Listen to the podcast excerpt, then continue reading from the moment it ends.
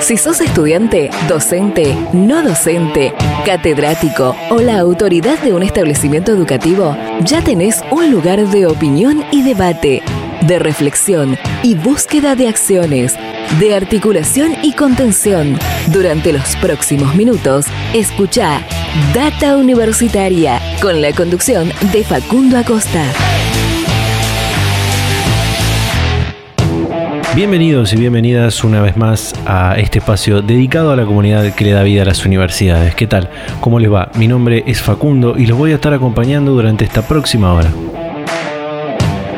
Estamos arrancando un nuevo programa de Data Universitaria Radio, este espacio donde buscamos informarte de todo lo que pasa y va a pasar en el mundo universitario. Así es, damos inicio a este quinto programa de esta segunda temporada, temporada 2021 de Data Universitaria Radio, iniciando el mes de marzo, un mes eh, importante eh, para lo que tiene que ver con la, con la educación, donde eh, en los diferentes niveles del sistema educativo van arrancando las clases, en muchas provincias están arrancando clases presenciales, en algunos niveles, en los niveles iniciales, en los niveles primarios, en las secundarias también. Eh, las escuelas preuniversitarias de las universidades están arrancando también con algunas actividades prácticas eh, presenciales. Las universidades están arrancando, ahí va eso, eh, con actividades prácticas. eso te voy a contar ahora en un ratito nada más. Así que hoy un programa del que vamos a compartir mucha información, vamos a compartir también diferentes comunicaciones en diferentes partes, de, en diferentes puntos del, del país, de la Argentina. Eh, porque bueno, estamos llegando con esto, con este ciclo radial a eh, muchísimos rincones de, la Argentina a lo largo y a lo ancho de toda la extensión de la de la Argentina. Así que muchísimas gracias también, eh, ya que estamos arrancando a todas las emisoras que nos permiten llegar así a toda la comunidad universitaria del país.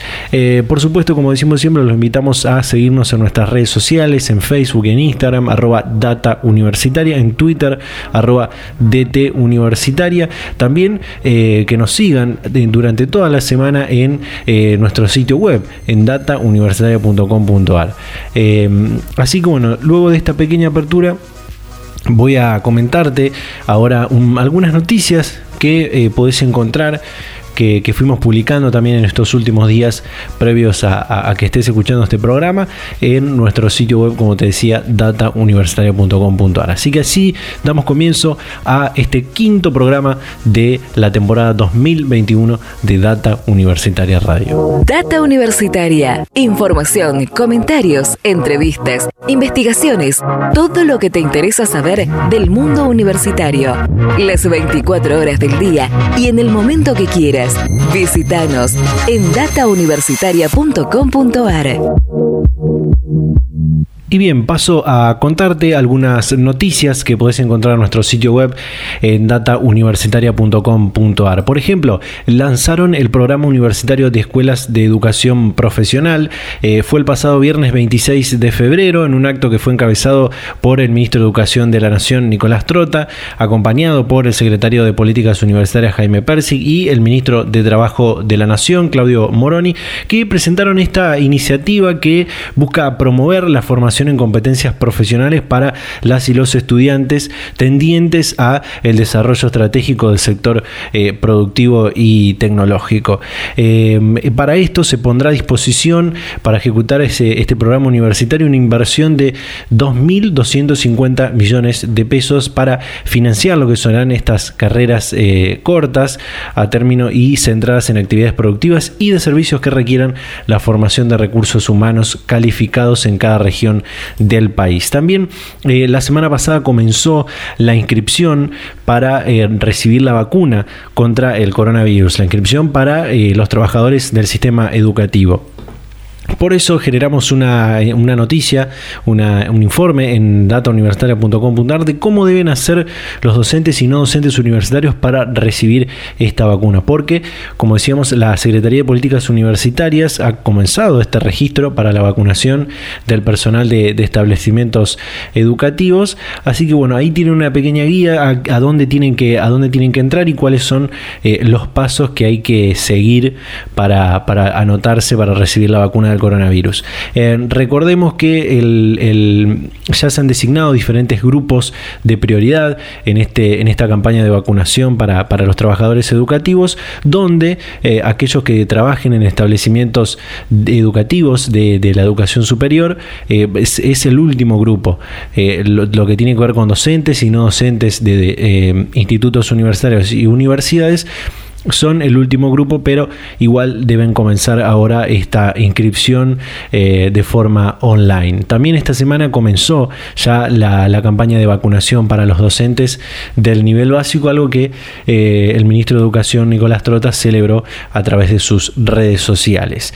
Eh, muchas universidades fuimos contando en los últimos programas que están teniendo una vinculación importante, como lo han tenido también en el año 2020, eh, con esta emergencia sanitaria. Y en este sentido, eh, muchas han cedido algunos espacios para que sean tomados como centros de vacunación contra el COVID-19. Eh, tal es el caso de, por ejemplo, la provincia de Buenos Aires, con la Universidad Nacional del Sur, las facultades regionales de la UTN en Berizo, en Morón y en Pacheco, la Universidad del Noroeste, la Universidad Nacional del Noroeste, la UNOVA, la UNAG, el Arturo Jaureche, en Lanús, en Hurlingham y la Universidad Provincial de Ezeiza. También eh, la Universidad de Mar del Plata, La Matanza y la Universidad eh, del Centro de la Provincia de Buenos Aires también ha seguido espacios para centros de vacunación. Ya habíamos contado que la Universidad de Córdoba había comenzado también la campaña de vacunación en su comedor universitario. En Río Negro también la, universidad eh, ha seguido un espacio para para este, para este fin.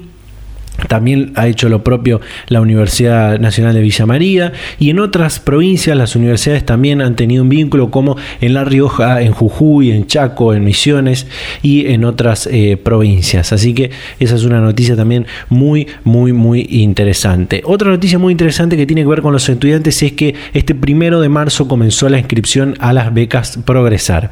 Eh, así que hay todavía eh, en, nuestro sitio web está esta noticia que pueden encontrar de cuáles son los requisitos y cómo y dónde deben anotarse para eh, ser eh, beneficiarios de las becas Progresar. Habrá tiempo hasta el 31 de marzo. Comenzó el 1 de marzo, hay tiempo hasta el 31 de marzo para inscribirse a las becas Progresar. Así que les recomendamos que vayan a ver esa noticia y comiencen ya la inscripción. también está lo que tiene que ver con el Programa Nacional de Becas Estratégicas, el Programa Nacional Manuel Belgrano, que ha comenzado su inscripción el 10, pasado 17 o 18 de febrero, no recuerdo bien la fecha, y que según la Secretaría de Políticas Universitarias ya se han inscrito eh, casi 40.000 aspirantes, 37.000 y algo de aspirantes se han eh, inscrito al programa de becas estratégicas que también en nuestro sitio web te explicamos cómo tenés que hacer para inscribirte. Eh, a ver qué otra noticia podemos eh, contarte. bueno, que en Rosario, en la, en la, Universidad de Rosario, en la Facultad de, de, Ciencias Exactas, van a instalar un laboratorio de ensayos y desarrollo tecnológico de maquinaria agrícola. Esto fue tras un convenio que han firmado la Universidad de Rosario, esta facultad y el Instituto Nacional de Tecnología de la, de la Nación. Eh, también eh, algo que tiene que ver también con la, con la tecnología, con la innovación, eh, tiene que ver con algo parecido porque en la Universidad de San Martín ha firmado un convenio con el INTI, con el, Instituto Nacional de, de Tecnología, para crear diferentes carreras que tengan que ver con este concepto de la industria 4.0 que también se conoce como la, cuarta revolución industrial. Eh, es un, plan que van a, van a desarrollar para ir eh, generando diferentes carreras eh, en, este, en este sentido. También, bueno, otra, otra noticia que, podemos ir contando es un estudio que se realizó en la Universidad del siglo XXI que arrojó que las, eh, las mujeres en pandemia sufren más niveles de ansiedad y depresión, eh, ya que estamos en, vísperas o pasando el, Día Internacional de, la Mujer. Eh, ese es un estudio del Observatorio de Tendencias Sociales y Empresariales de la Universidad Siglo XXI que realizó este relevamiento sobre la salud de las mujeres durante la pandemia. Algunos de los resultados destacados reflejan la existencia de una brecha de género entre la salud física y socioemocional.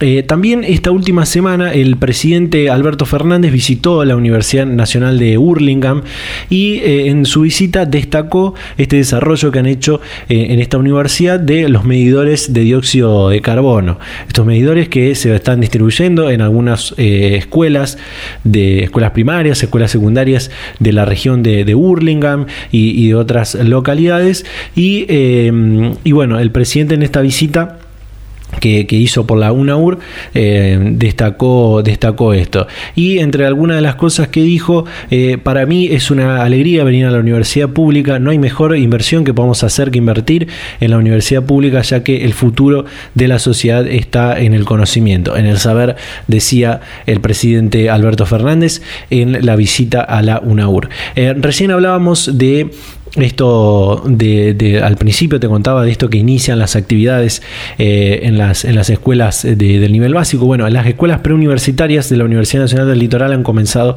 algunas actividades presenciales. Eh, y también han, contado eh, desde la Universidad Nacional del Litoral que van a recibir una cifra eh, importante, eh, un incremento importante en los ingresantes a sus carreras presenciales. En un ratito vamos a tener una entrevista acerca de este tema, de el, ingreso al ciclo lectivo 2021 en la Universidad Nacional del Litoral. También una cosa que vamos a tener en un ratito nada más es esta noticia de que el comedor universitario de la Universidad Nacional de La Plata ya funciona como vacunatorio contra el coronavirus. Eh, vamos, a, vamos a hablar con el secretario de Salud de, la Universidad de La Plata para que nos cuente algunas cosas más acerca de esto. Eh, una noticia muy linda, y, voy a ir cerrando en, este, en este bloque de, noticias, eh, tiene que ver con algo que pasó en la Universidad Nacional de Avellaneda, eh, porque se, se, graduó de licenciada en gestión cultural Marta Romero, que tiene 84 años. Sí, 84 años tiene Marta Romero, se recibió de licenciada en gestión cultural, rendió su tesis, a través de la plataforma Zoom, un trabajo de evidencia de su preocupación por eh, los jóvenes a quien considera el futuro del país. Una noticia muy interesante, muy destacada de cosas que también pasan en el mundo universitario. Bueno, así hay un montón de noticias que pueden ir encontrando en nuestro sitio web en datauniversitaria.com.ar, noticias de todo lo que pasa y va a pasar en el mundo universitaria. Data Universitaria. Información, comentarios, entrevistas, investigaciones, todo lo que te interesa saber del mundo universitario. Las 24 horas del día y en el momento que quieras. Visítanos en datauniversitaria.com.ar. Bien, recién te contaba que ha habido un incremento importante en la cantidad de inscriptos a la Universidad Nacional del Litoral, las carreras presenciales de la Universidad Nacional del Litoral para este ciclo eh, lectivo 2021. Eh, para que nos cuente acerca de esto, ya está en línea para hablar con nosotros el secretario académico de la Universidad Nacional del Litoral, Miguel Irigoyen. Miguel, ¿qué tal? ¿Cómo estás? Bienvenido a Data Universitaria Radio. ¿Cómo le va? Muy buenas tardes. Bueno, eh, motiva esta comunicación, eh, dado el inicio del ciclo lectivo 2021 y la llegada de, nuevos ingresantes, que tras el cierre de las inscripciones hace algunos días atrás arrojó un importante incremento de aspirantes comparado al año anterior, ¿no? Sí, exactamente. Tuvimos 10.093 exactamente eh, aspirantes a las carreras presenciales y más de 8.500 a las carreras de, que se dictan de modo virtual en la Universidad Nacional del Litoral. Así que hemos tenido un incremento superior al 15% en términos generales. Eh, en, lo que respecta a, las carreras presenciales, ¿no? Eh, este aumento de, los jóvenes inscritos a, esta, a estas carreras, ¿se da un poco por esta posibilidad de, cursarla virtualmente? O, por qué estiman que se dio esto? Al contrario de lo que muchos hubiesen pensado con, grandes tasas de deserción, ¿no?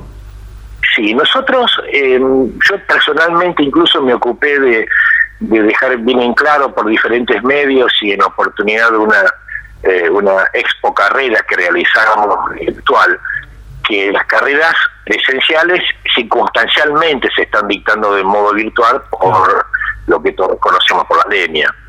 Em, en lo que refiere a mi experiencia, no es la primera vez que ocurre que en momentos de crisis, de crisis nacionales marcadas, eh, hay un leve aumento en la inscripción, en la matrícula. Eh, este puede ser un motivo, también puede haber sido un motivo que la Expo Carreras Virtual tuvo un alcance muy grande en la región, tuvo muchísimas visitas, más que las eh, eh, eh, exposiciones que hacíamos de las carreras universitarias de modo presencial.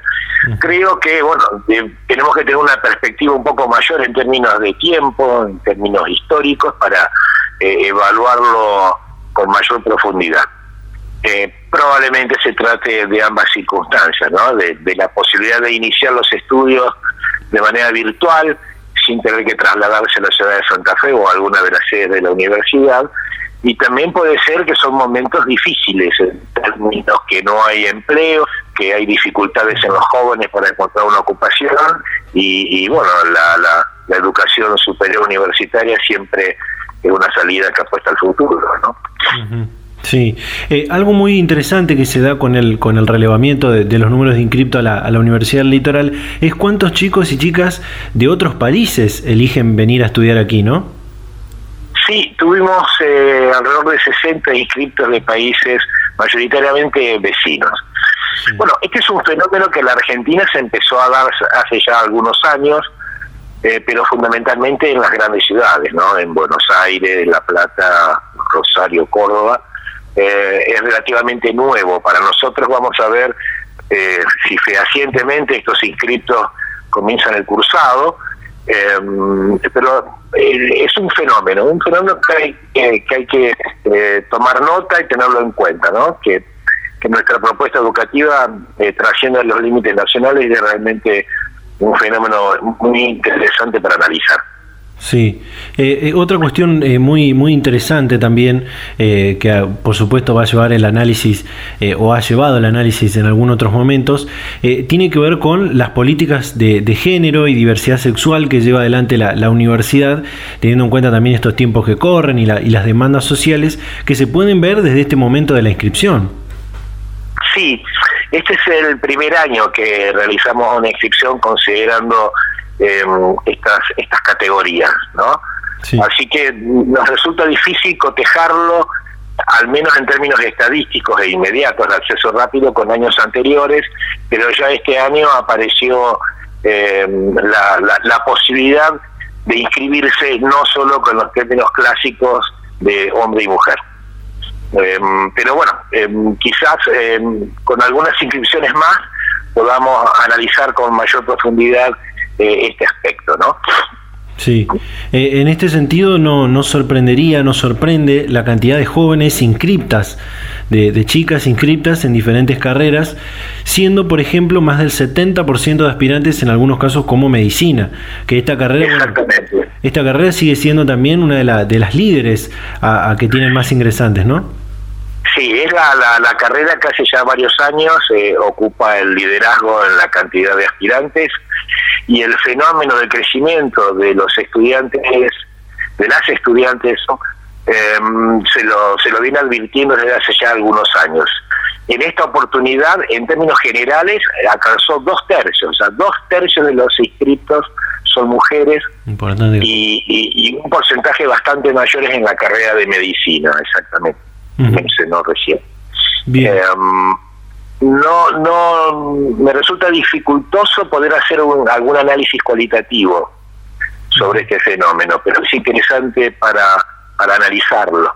Deberíamos también cotejarlo, qué es lo que está ocurriendo en la escuela media, en cuanto a los alumnos que la culminan, eh, si, si son mayoría las mujeres, en fin, creo que haría falta un conjunto de información como para colocar mirada en este fenómeno y tratar de analizarlo cualitativamente. Sí. Eh, preguntarle también eh, cómo se está desarrollando el cursado de, ingreso a la UNL. ¿Piensan eh, implementar alguna actividad presencial en esta instancia para la integración de, los ingresantes? ¿Cómo será?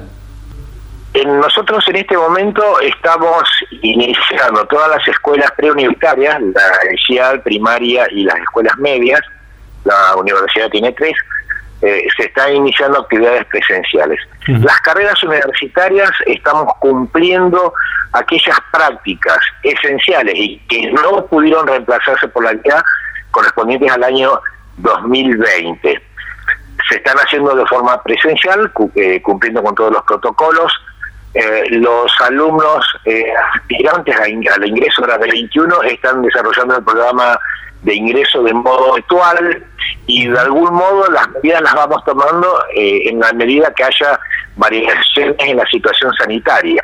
Eh, las universidades de la provincia hace poco tiempo firmaron un acta acuerdo con el gobierno provincial eh, para poder desarrollar prácticas en laboratorios, en talleres, las prácticas profesionales de las diferentes titulaciones, poder hacerlas de forma presencial cumpliendo con los protocolos, obviamente. En la medida que podamos avanzar en este sentido y que la situación así lo permita, se irán incorporando progresivamente las actividades presenciales en las carreras universitarias.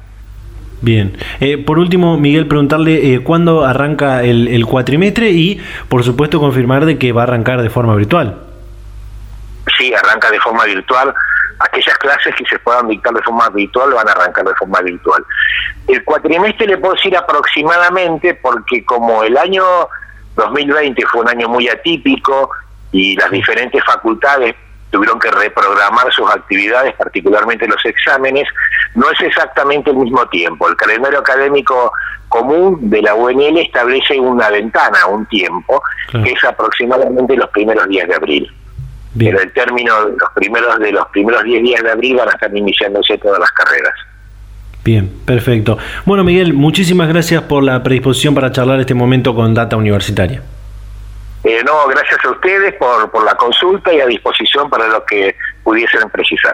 Data Universitaria. Información, comentarios, entrevistas, investigaciones, todo lo que te interesa saber del mundo universitario. Las 24 horas del día y en el momento que quieras. Visítanos en datauniversitaria.com.ar. Bien, ahí estaba eh, la comunicación con Miguel Irigoyen, secretario académico de la Universidad Nacional del Litoral, eh, con este inicio del ciclo lectivo 2021 y la llegada de estos nuevos ingresantes que son, la verdad, muchísimos. Destacar también esto de que también son muchas mujeres las que ingresan a, la universidad. Eh, esto también es, es muy destacable. también que medicina es una de las facultades, una de las carreras, mejor dicho, que lidera eh, eh, entre las más elegidas para, para, las, eh, para el ingreso a la Universidad Nacional del Litoral. Vamos a ir un pequeño corte, nos queda todavía ah, varias comunicaciones por delante y ya continuamos con más Data Universitaria Radio. Seguimos con más Data Universitaria Radio en este quinto programa de la segunda temporada de la temporada 2021. Em, bueno, al en principio cuando contaba las noticias, diferentes noticias, hablaba de esto del vínculo de las universidades y cómo fueron acompañando a la sociedad en esta emergencia sanitaria. Y te contaba esta noticia de que la Universidad Nacional de La Plata ha cedido su comedor universitario, ha instalado en su comedor universitario un centro de vacunación. Eh, para hablar acerca de este este tema está en línea con nosotros el secretario de Salud de la Universidad Nacional de La Plata, Sergio Lazo. Sergio, ¿qué tal? ¿Cómo le va? Bienvenido a Data Universitaria Radio. Hola, ¿qué tal? ¿Cómo están? Bueno, cuéntenos cómo se viene desarrollando la actividad en el vacunatorio que instalaron en el comedor universitario. Bueno, vos sabés que mm, nosotros, la Universidad de La Plata, a pedido del señor presidente de la Universidad, eh, ha desarrollado actividades desde el principio de la pandemia eh, junto con el Ministerio de Salud de la provincia de Buenos Aires, en este caso con Región Sanitaria 11, en el plan detectar. Bueno, ahora estamos en el plan vacunate, es una etapa posterior la llegada de la vacuna y en un, para hacer un antecedente general, en un primer momento, vacunate se iba a realizar en las escuelas. Eh, porque bueno, luego la llegada de la vacuna y la presencialidad de las escuelas hizo que se comenzara a buscar lugares, lugares y dispositivos eh, y entonces la, universidad eh, propuso algunos lugares, algunos espacios físicos, este, ya que el presidente de la universidad quería que, que siguiéramos apuntando y trabajando con ahora con el plan vacunación. Y bueno, eh, uno de los lugares es el, el comedor estudiantil, la boca de calle 50, eh, donde ya se estableció el, el vacunatorio, el 50, 116, 118. Eh, recién eh, mencionó que, que han realizado un, un, gran acompañamiento, un gran despliegue en lo que tiene que ver con, con la salud para acompañar a la, a la, sociedad en esta, en esta emergencia sanitaria. ¿Qué nos puede contar? Bueno, el, eh, durante el año de pandemia que hemos vivido, la universidad desplegó sí, un montón de actividades territoriales eh, que correspondían y casa por casa, explicando a las personas este, eh, acerca de la pandemia, cuáles eran los cuidados, cómo, cómo prevenir COVID-19, eh, cuáles eran las manifestaciones clínicas esenciales o principales, donde, y bueno, y había un sector del Ministerio de Salud de la provincia eh, con un camión, con un este, con un móvil donde hacían los hisopados en caso de que encontrábamos casos sospechosos. También lo que se realizaba era una parte educativa, eh, un trabajo eh, que tenía que ver con, con, explicarles a las personas cómo, cómo realizar la dilución de, la bambina, cómo trabajar con los antisépticos, cómo higienizar la casa, dónde dejar la ropa, buscar un lugar este, cuando uno entraba a casa para dejarlos higienizar los elementos que para que había ingresado. Además, también se implementó eh, centro de telemedicina en el que se llamaba CT, en, en, la, en, la, en la Facultad de Periodismo y también en la Facultad de Medicina. Eso todo realizado con voluntarios de la universidad que fueron convocados por Secretaría de Salud, a la cual pertenezco, Secretaría de Extensión, eh, ATUL, PADUL, el centro, eh, digamos, los, eh, los gremios universitarios de docentes y no docentes, y también por la FUL. Y esos voluntarios fueron recorriendo juntos con promotores de la salud de la provincia de Buenos Aires eh, y, y, equipos que de voluntarios también del ministerio, eh, en conjunto armando un equipo que se consolidó con el tiempo, todo lo que se denominó el plan detectar, ¿no? Y actualmente estamos haciendo lo mismo, no solamente en los barrios, de la ciudad de La Plata, del Río Español, sino también en el centro de la ciudad, informándole a las personas, de hecho, porque el PAN Vacunate tiene una inscripción que se hace online en la página del Ministerio o también con una app telefónica, pero ayudando a la gente que por ahí no sabe cómo hacer el programa, claro. cómo, cómo inscribirse, bueno, se le explica en, en donde está el edificio de Caracachov, en la calle eh, 48, tanto en la esquina de 48 y 17 como en el centro de la ciudad que va a empezar ahora martes y jueves, eh, con, con un dispositivo para poder escribirlo desde ahí a cada, a cada, persona que se acerque, explicándole cómo es el plan. Eh, tengo entendido, Sergio, que son las vacunas de, del laboratorio AstraZeneca las que se están aplicando en el, en el centro de vacunación en el comedor universitario. Eh, ¿Cuánta gente ya pasó por, el, por este vacunatorio y cómo es la respuesta de estos? Bueno, eh, se podría convivir con las, las, tres vacunas, depende del vacunatorio que tenga la provincia. ahora estamos hablando de AstraZeneca que fue la que empezó a vacunar este, en el vacunatorio de, la boca de calle 50, pero pero bueno, también está la Sputnik B, que está en otros vacunatorios y seguramente llegue Sinopharm de, de, también para, para vacunar. Nosotros la respuesta que hemos visto de la gente es, es muy buena, inclusive cuando visitamos el otro día eh, el vicepresidente de la universidad, eh, el vacunatorio y con las autoridades sanitarias de la provincia, región sanitaria 11, eh, se estaban vacunando personas arriba de 70 y sí, estaba la vacuna de AstraZeneca, uh -huh. eh, de Oxford.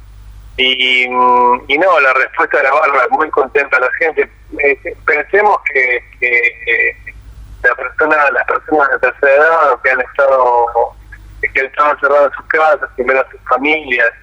En esta salida están logrando establecer una conducta ahora de, que van a poder salir, de que pueden estar vacunados y protegidos. Entonces, bueno, es un, un paso, un paso más para, para poder llegar a, a salir a, a, donde antes no podían, ¿no? Y la verdad es que veo muy contentos, muy satisfechos.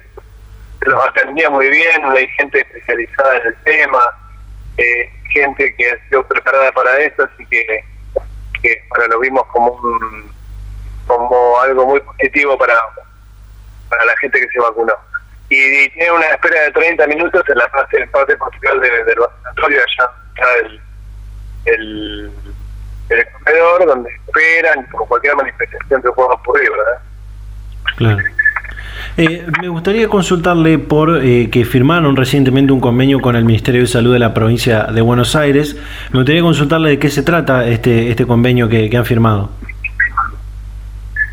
Bueno, también el área educativa de ir casa por casa es parte del convenio. El convenio eh, que firmamos, que firmó el presidente de la universidad con el señor ministro Goyán, trata de, bueno, una parte educativa del trabajo de voluntarios en un territorio este, eh, y también acompañar eh, al Ministerio de Salud en lo que lo que es el plan vacunate en los espacios eh, en los espacios que en la universidad posee que hoy se pueden disponer para el vacunatorio ya te contaba uno se comió la boca de 50 ahora en Berizo estamos este, dentro de poco ya trabajando con el hospital de la carne del CEA, nosotros decimos CEA, es el ex hospital de la carne que la universidad tiene, tiene este, bajo su hoy, bajo su órbita y que ya se convirtió en un vacunatorio. Así que ya son dos vacunatorios de, la universidad que estamos implementando y bueno, ir sumando actividades en conjunto para para que la gente se vacune, para lograr que la gente se vacune y, y, bueno, seguir acompañando a las autoridades sanitarias esas cosas con voluntarios que, que se sumaron muchísimo más de lo que había en la época del plan detectar y que hoy están trabajando en territorio. Eh, estos días, eh, eh, esta semana, arrancó la campaña de vacunación a, docentes en diferentes puntos del país, en diferentes puntos también de la provincia de Buenos Aires. bueno, los universitarios están entre los últimos grupos de prioridad del sistema educativo, pero en este sentido preguntarle, ¿se han vacunado ya algunos docentes en, los espacios que, tiene la universidad? ¿Y cómo será la articulación de la campaña de inmunización en el caso de los trabajadores universitarios? Bueno, es el mismo método. O sea, acá hay un solo turnero, ¿no? El turnero es el que acabamos de escribir. El turnero lo que lo que hace es este, que la gente se inscriba y luego sea seleccionada de acuerdo al grupo de riesgo. Eso ya no depende de nosotros, pero sí, sí va a haber este, seguramente un espacio para eh, bueno, los docentes que son prioritarios y para los docentes universitarios que seguramente van a torneo, pero el torneo se maneja desde la inscripción, se contaba hoy, desde la página del Ministerio de Salud y desde eh, la app que se puede bajar desde el teléfono, llamada la app Vacunate. Este turnero este, luego eh, se le avisa a la persona en, orden de prioridades, no de de base, que sea de personal de riesgo, sanitario, de, educación o también de las fuerzas de seguridad han sido clasificados así para la vacunación. Pero bueno, siempre con el mismo sistema, con, el sistema de inscripción de, de turnos, ¿no? Esa es la metodología. Luego la distribución ya nosotros no participamos, eso lo hace, hace todo el Ministerio de Salud de la provincia.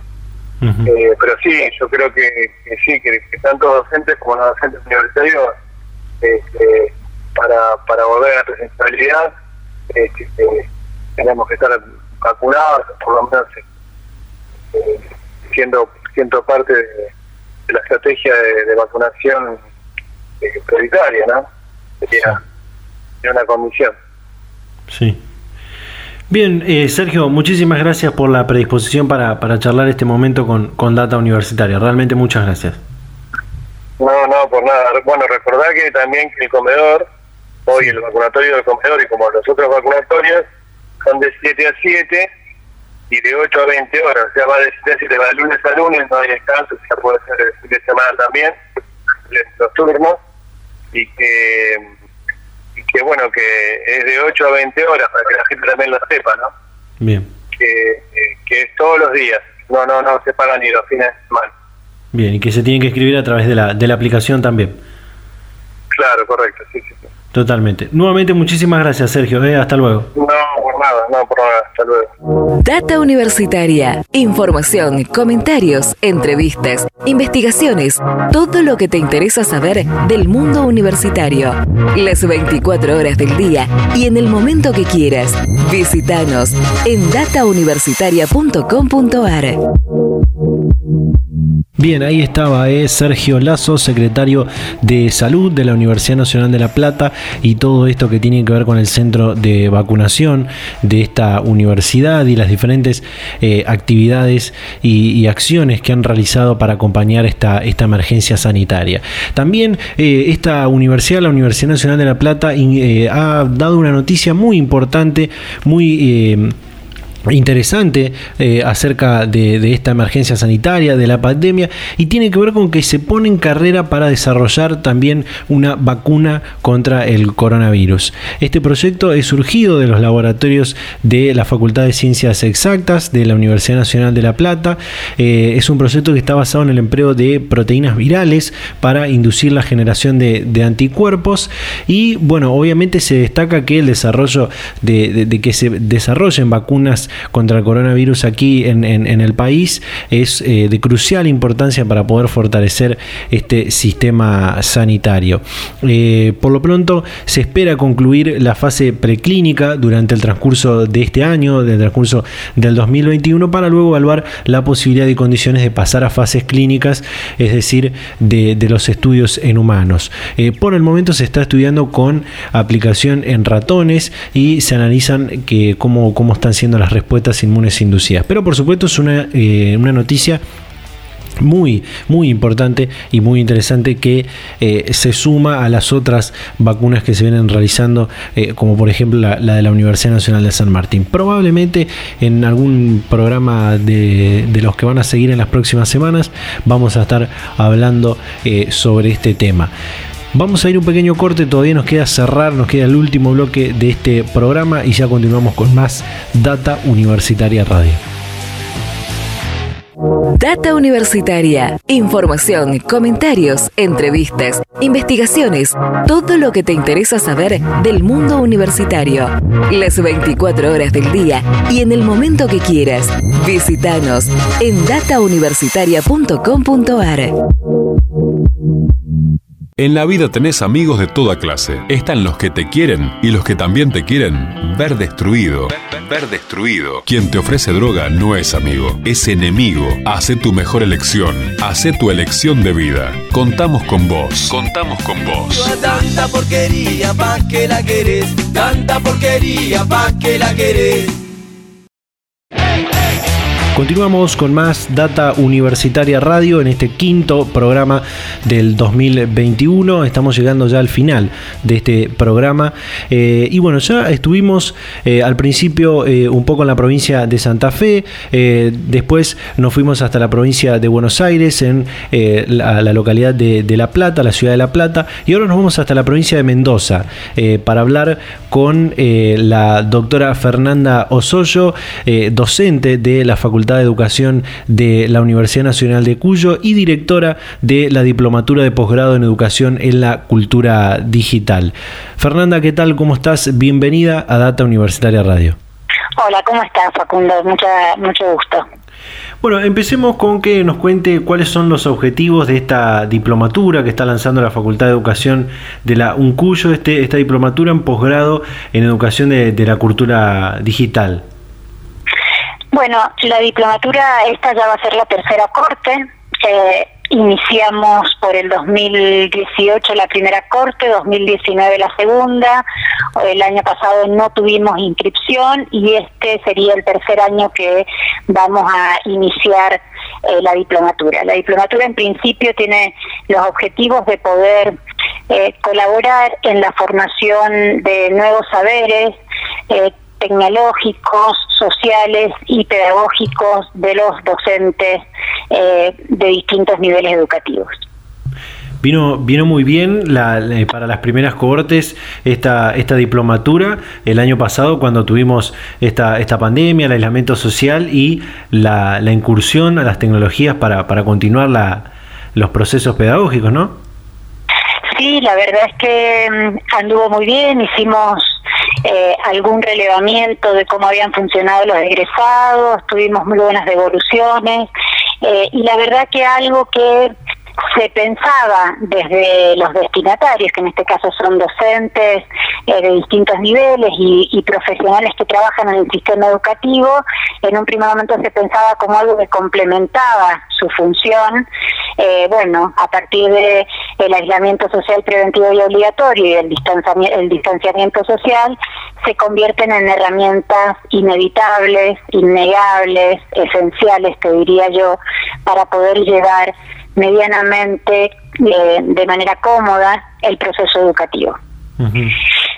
En este sentido, preguntarle, eh, ¿cree que estamos ante la, educación del futuro, pero bueno, en, este presente? Eh, y, este contexto pandémico trajo una nueva mirada de la pedagogía universitaria y de los, y de los otros niveles de la educación? ¿Qué cree usted?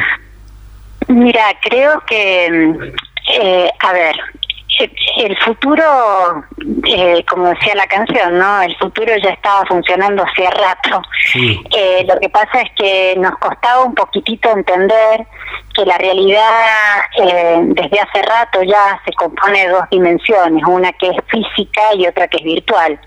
Pero la realidad por la cual circulamos, transitamos, vivimos, jugamos, nos enamoramos y demás, por lo menos las nuevas generaciones y muchos de los que somos residentes digitales, ya transita en un ambiente físico, pero también en un ambiente virtual. Creo que la pandemia lo que puso eh, sobre la mesa es, por un lado, las grandes desigualdades que ya veníamos teniendo y que se profundizaron, que no las podemos dejar de mencionar, y por otro lado puso en evidencia esta realidad virtual como una realidad no como una cosa que yo puedo tener optativamente. Entonces yo decía en una de las, de las charlas que vimos con otros colegas que la escuela, la institución educativa, sin lugar a dudas, es indispensable, pero la virtualidad es innegable.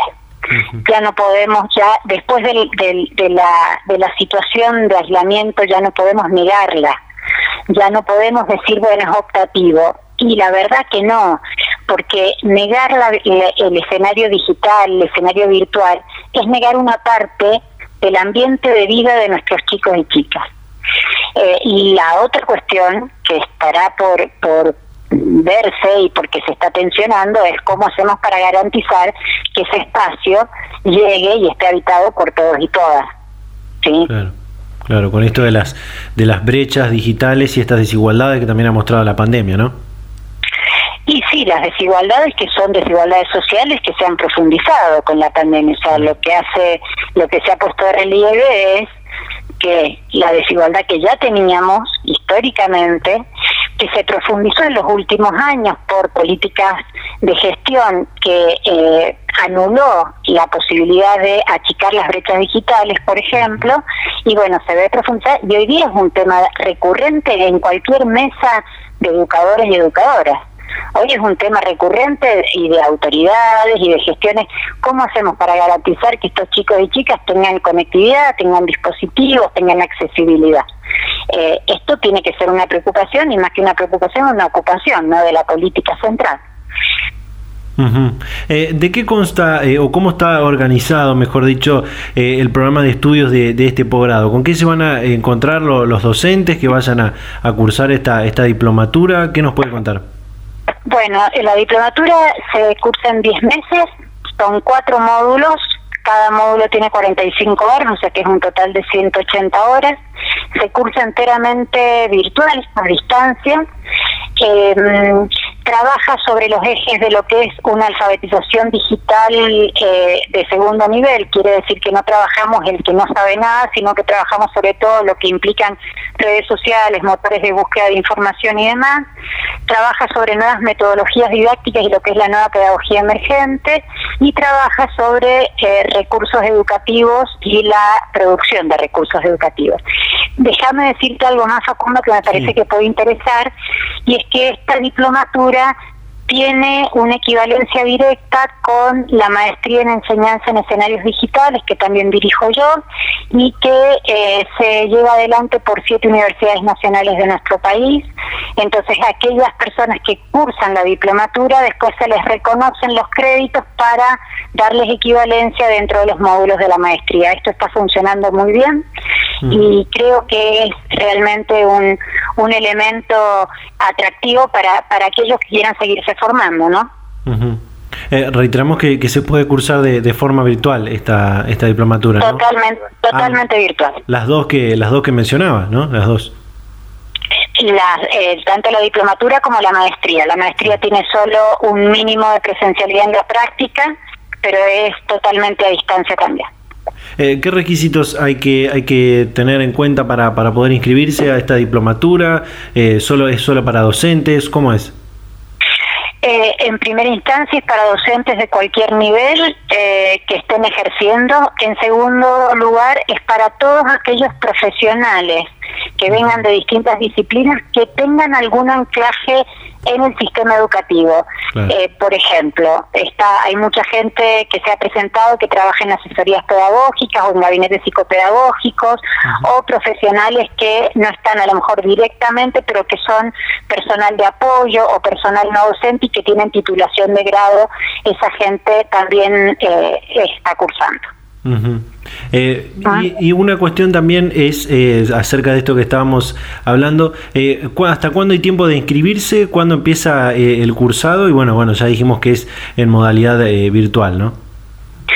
Sí, las inscripciones están abiertas hasta el 15 de marzo.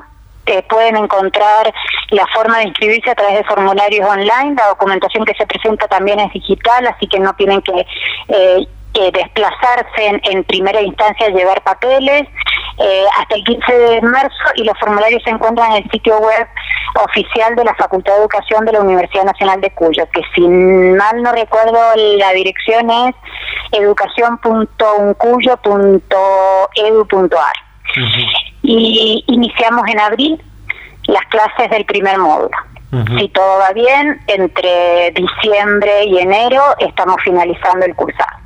Bien, eh, me gustaría preguntarle, eh, para, para, no cerrar ya la, comunicación, esto que tiene que ver con, bueno, lo que decía de las pedagogías emergentes, un poco fue la experiencia que vivimos durante todo el, todo el 2020, eh, pero también esta cuestión que usted nombraba de que la presencialidad es irreemplazable, pero que la virtualidad un poco llegó para quedarse y es esta innovación de la, de la incursión de las, de las tecnologías, no la, no la podemos evitar, ¿no? Tal cual, tal cual.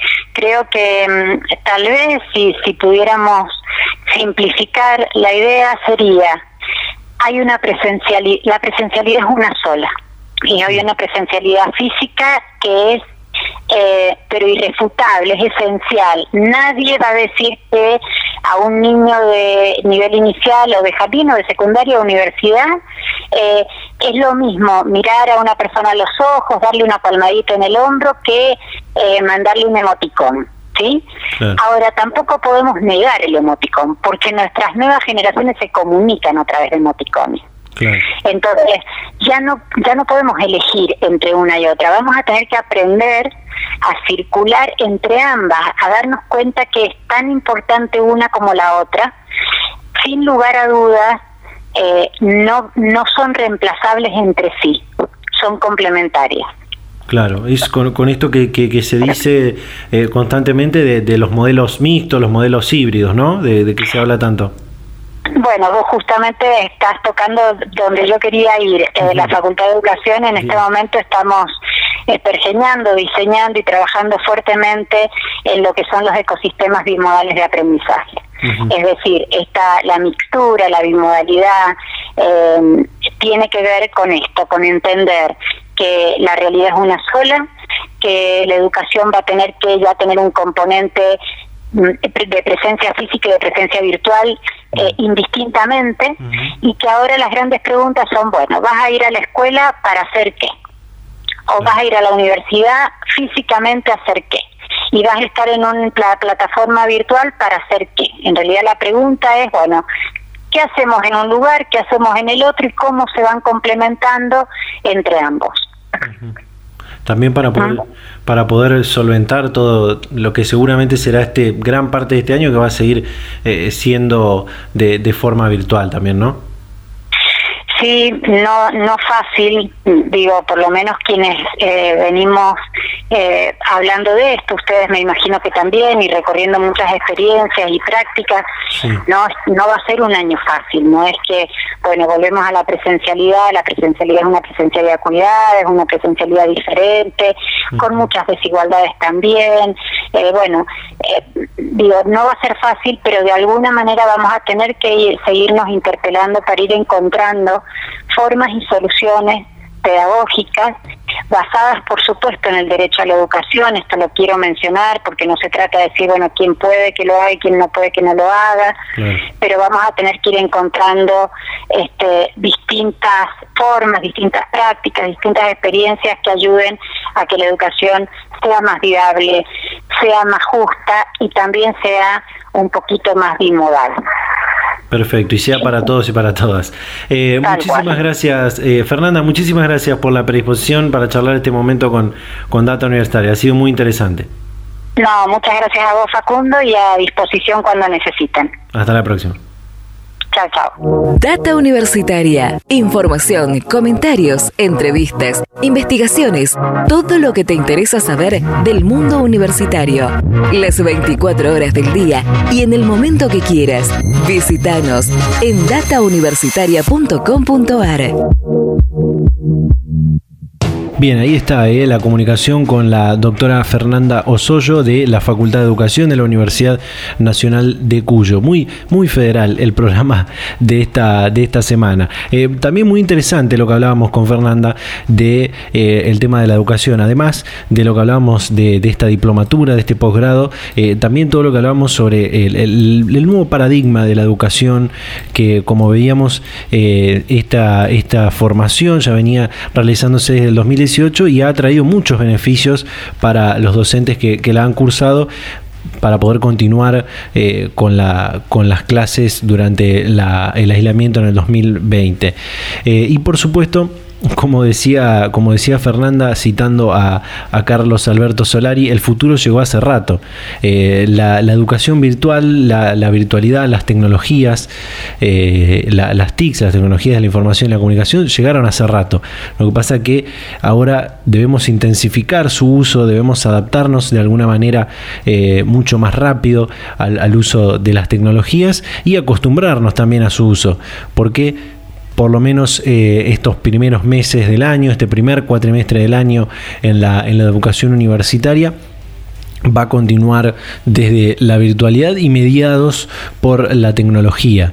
Eh, por supuesto, ojalá, y es lo que todos esperamos, por ir recuperando algunas actividades presenciales eh, en este año, pero y de igual manera y a la par de esto, eh, seguir adaptándonos a la virtualidad, seguir adaptándonos a las tecnologías y aguantar un poco más. ¿sí?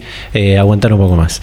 Eh, bueno, muy interesante todo el programa que hemos compartido. Hemos hablado del inicio del ciclo lectivo 2021 en la Universidad Nacional del Litoral. Hemos hablado del centro de vacunación en la Universidad Nacional de La Plata. Y recién hablábamos de esta diplomatura de posgrado en educación de la, en la cultura digital. Eh, todo muy, muy interesante. Eh, la verdad, muchísimas gracias a todas las emisoras de todo el país que nos permiten llegar a la comunidad universitaria de toda la Argentina eh, semana a semana por compartir este, este ciclo radial semana a semana. Por supuesto, a todos los que están del otro lado, que, nos escuchan y nos siguen todas las semanas. también nos pueden seguir en las redes sociales, como digo siempre, en Facebook en Instagram, arroba data universitaria y en Twitter, arroba universitaria. Y todos los días nos pueden leer en nuestro sitio web datauniversitaria.com.ar. Así que bueno, muchísimas gracias. Cerramos ahora sí este quinto programa del 2021 y nos vamos a encontrar a esta misma hora y en este mismo dial la próxima semana. Chau, chau.